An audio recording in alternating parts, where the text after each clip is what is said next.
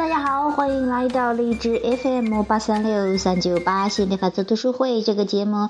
在这个时间，呃，跟于教练一起学习亚伯拉罕的情绪的惊人力量。今天我们再学一个实例哈，第十例八：现任丈夫和处于青春期的儿子关系不好啊，这还是讲关系的哈。我们来听听啊，这个故事是怎么说的，又是怎么去调整的哈。我结过一次婚，和前夫有一个十几岁的孩子，男孩。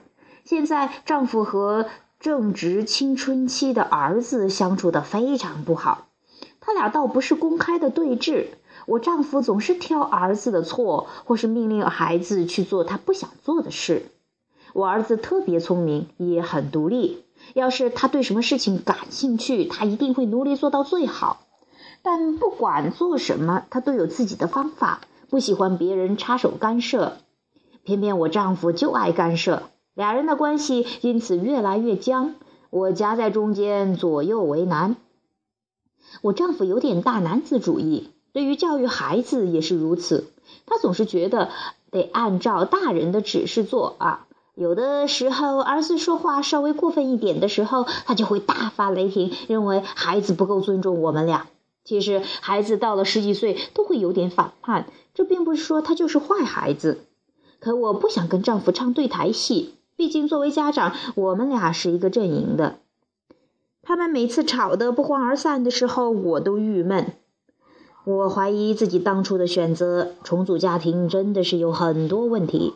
是不是所有的重组家庭都会遇到这样的问题？还是我真的选错人了？当你夹在儿子和丈夫中间时，一定很难受。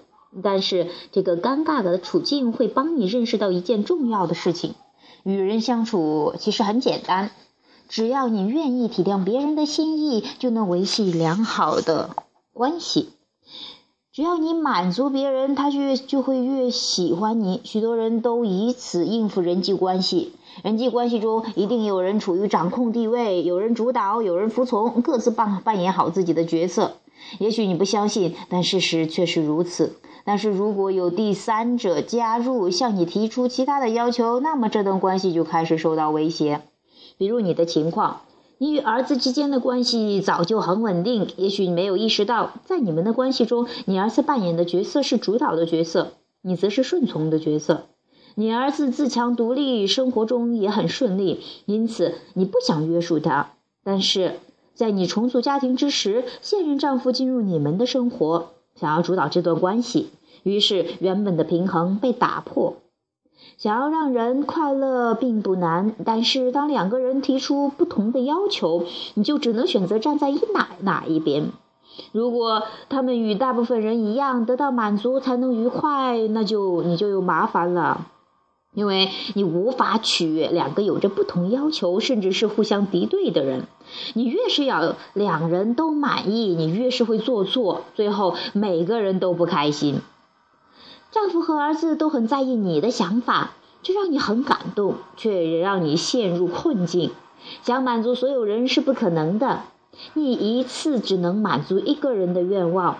我们建议你以崭新的做法去对待他们。也许习惯了你已经有的方式的，他们不太适应。从此之后，你努力使自己的思维与内心真正所需相契合，不要考虑他人的看法。起初，也许你的做法会产生一些暂时性的混乱，但是慢慢的，你就会发现好的事情发生。试图使自己取悦所有的人，只能疲于奔命，然后濒临绝境。做人需先取悦自己，寻找内心真正的力量，才能成为想象中的自我。满足自我后，才能满足他人。然而，对方也必须学会寻找内在，才能从啊真正的意义上得到满足。你应该让他们明白，人必须自己寻找内心安乐，如此你方可真正的解脱。我们来看你们目前的困境、困境。然后努力去寻找快乐生活的方向。我丈夫和我儿子无法相处，我觉得他们一点都不喜欢对方。我丈夫在对待教育孩子的问题时，手段过于强硬，缺乏理解和关爱。我儿子分明就是故意在小题大做，他巴不得这个家庭硝烟弥漫。以上都是你这些日子以来的感受。现在你可以想一些更轻松的说法。这些在生活中常见的问题，你总有机会一一解决。当你努力正面思考，即便是从表面看来一切并未好转，然而你的积极频率将更加协调。只要你有决心达到自我契合的境界，必能发挥巨大的影响力，收到惊人的效果。于是不必等丈夫和儿子做出改变，你的心情首先变得轻松。还需注意的是。之所以会出现父子失和的状况，部分原因是因为他 他们在对你察言观色，然后互相埋怨对方。只要你无视他们之间的矛盾，二人的斗争必然会大大减少。也就是说，你可以少做点火上浇油的事儿，就让战火燃烧去吧。你可以这样想想，给自己的心情加点料。他们俩都是好人。在一个重组的家庭中，两个人都努力的在寻找适合自己的位置。其实他们的行为中有很多互动，不过我没有必要去分析。好，你可以停一下，看自己的感觉是否好了许多。当然，你也可以继续积极的想，能够带来更多的好的反馈。我现在明白，我才是让事情越发不可收拾的人。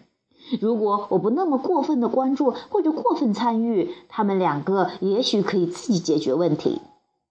也许这样想会让你重重新回到负面情绪之中，因为你又开始自责了。所谓冷暖自知，一种想法是让你开心还是难过，你最清楚。因此，只要继续积极的思考就可以了。不管什么事，早晚都有过去的一天。儿子早晚要长大，离开家过自己的生活。在想到第二句话的时候，你也许会感觉不舒服，因为你不想看到儿子因为受排挤而远离家庭。所以你要重新思考，让思维更积极。所有的孩子都需要自主、自由权、自由自主权。大部分人孩子都在自己真正能够独立之前，特别渴望独立的感觉。就因为他们不能独立，才渴望独立。对于孩子来说，谁管他们，他们就要推开谁，甚至还要踹上一脚。尤其是这个要要来管他们的人，还是一个家庭的新成员，他们的反叛情绪就会更加高涨。尽管上面的想法能让你微稍微的体谅一下孩子的行为，但是却可能引起你对丈夫的不满。此时，针对这一点，你可以继续做积极的思考。对于我丈夫来说，这种问题是他以前没有遇到过的，也不知道该怎么处理。我知道他已经在尽自己最大的努力来和儿子相处了。他试图在这个新家庭中找到自己的位置。我明白，我对整件事情是有自己独立自己的立场的。我过于偏袒儿子。如果我能够转移这件事对这件事的关注，更加在意自己内心的平衡，那么效果也许更好。我们都想舒服幸福，而我的情绪可以反过来影响别人。幸福的感觉是可以传染的。我很善于调整情绪。生活要有点游戏精神。我们很容易就把生活搞得很紧张。其实什么事儿也没发生，在别人看来，我们一家人已经是非常幸福的了。看着自己的想法进展到这里，我觉得很骄傲。看到我能跟内心对话并获得一种平静，我也觉得很骄傲。我不想控制任何人，但是运用自己的力量控制自己的情绪却非常好玩。如此往复，只要你不断的默默练习，习惯积极思考，你的影响力会无比强大。陷于父子斗争中的痛苦，让你明白自己真正想要的家庭关系。不断的积极思考，契合内心的愿望，将让你拥有真正理想而美好的幸福家庭。好，这是我们啊关于第八个实例，还关于关系、关于家庭啊这个，想要一个和睦的家庭啊，希望这个儿子和丈夫的关系更好的哈。其实真的是你永远管不了别人在做什么、说什么，别人的互动方式。一旦你要参与进去的话，你可能真的不知所措的哈。那因为你不知道别人处于什么样的位置，又怎么样有这样的行为。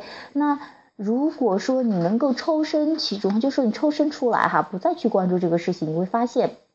也许这个问题暂时不可没有没有解决得到解决，但是你的不去参与呀，你不去关注呀，你去转而关注自己想要的东西，或转而去玩自己的，然后让自己有所缓解。你会发现这个事情也会随着你的情绪的变化哈，随着你感觉越来越好，也会有所改善的啊。因为你希望有和睦的家庭啊，那你转移注意力，能够让自己越来越处于越来越允许的状态，那么你想要的肯定会啊，这个这个实现哈，你这个梦想啊，或者说你这个愿望。所以说，其实这个问题看似是对方哈，丈夫和儿子的问题，其实还是你自己的啊。这个事情你要处理的，因为你真的很知道，管不了别人怎么做的、怎么说的，唯一能管的是自己怎么想、自己的情绪。嗯，我也希望呢，啊，这个这样的一些实例哈，不管是关于关系的呀，关于啊，当然以后还会讲到金钱呢，关于这个工作呀，关于啊，这个有各种各样的吧，健康啊什么的哈。这些实例呢，啊，还有其其中的这些呃微小调整哈，能够帮助你啊，能够启发到你。嗯，我也希望你你的家庭和睦啊，生活的更开心、更快乐。好，今天我们这个实例就讲到这里，呃，下期节目再见。哦，节目的最后呢，还有有兴趣继续交流的朋友，欢迎加入我们的 QQ 群三八四幺七七六八七啊，QQ 群三八四幺七七六八七。那群里边呢有啊一些这个关于亚伯拉罕的一些电子书哈，有兴趣的朋友也可以到群文件那边下载。还有，呃，这个每周二、三、四晚呢，会有不定期的会有这个心理法则的公开课，有兴趣的朋友也欢迎你去收听和提问啊，在 YY 六九六五二九二九六九六五二九二九，每周二、三、四晚九点到十点。好，那今天的节目就到这里啊，下期节目再见，拜拜。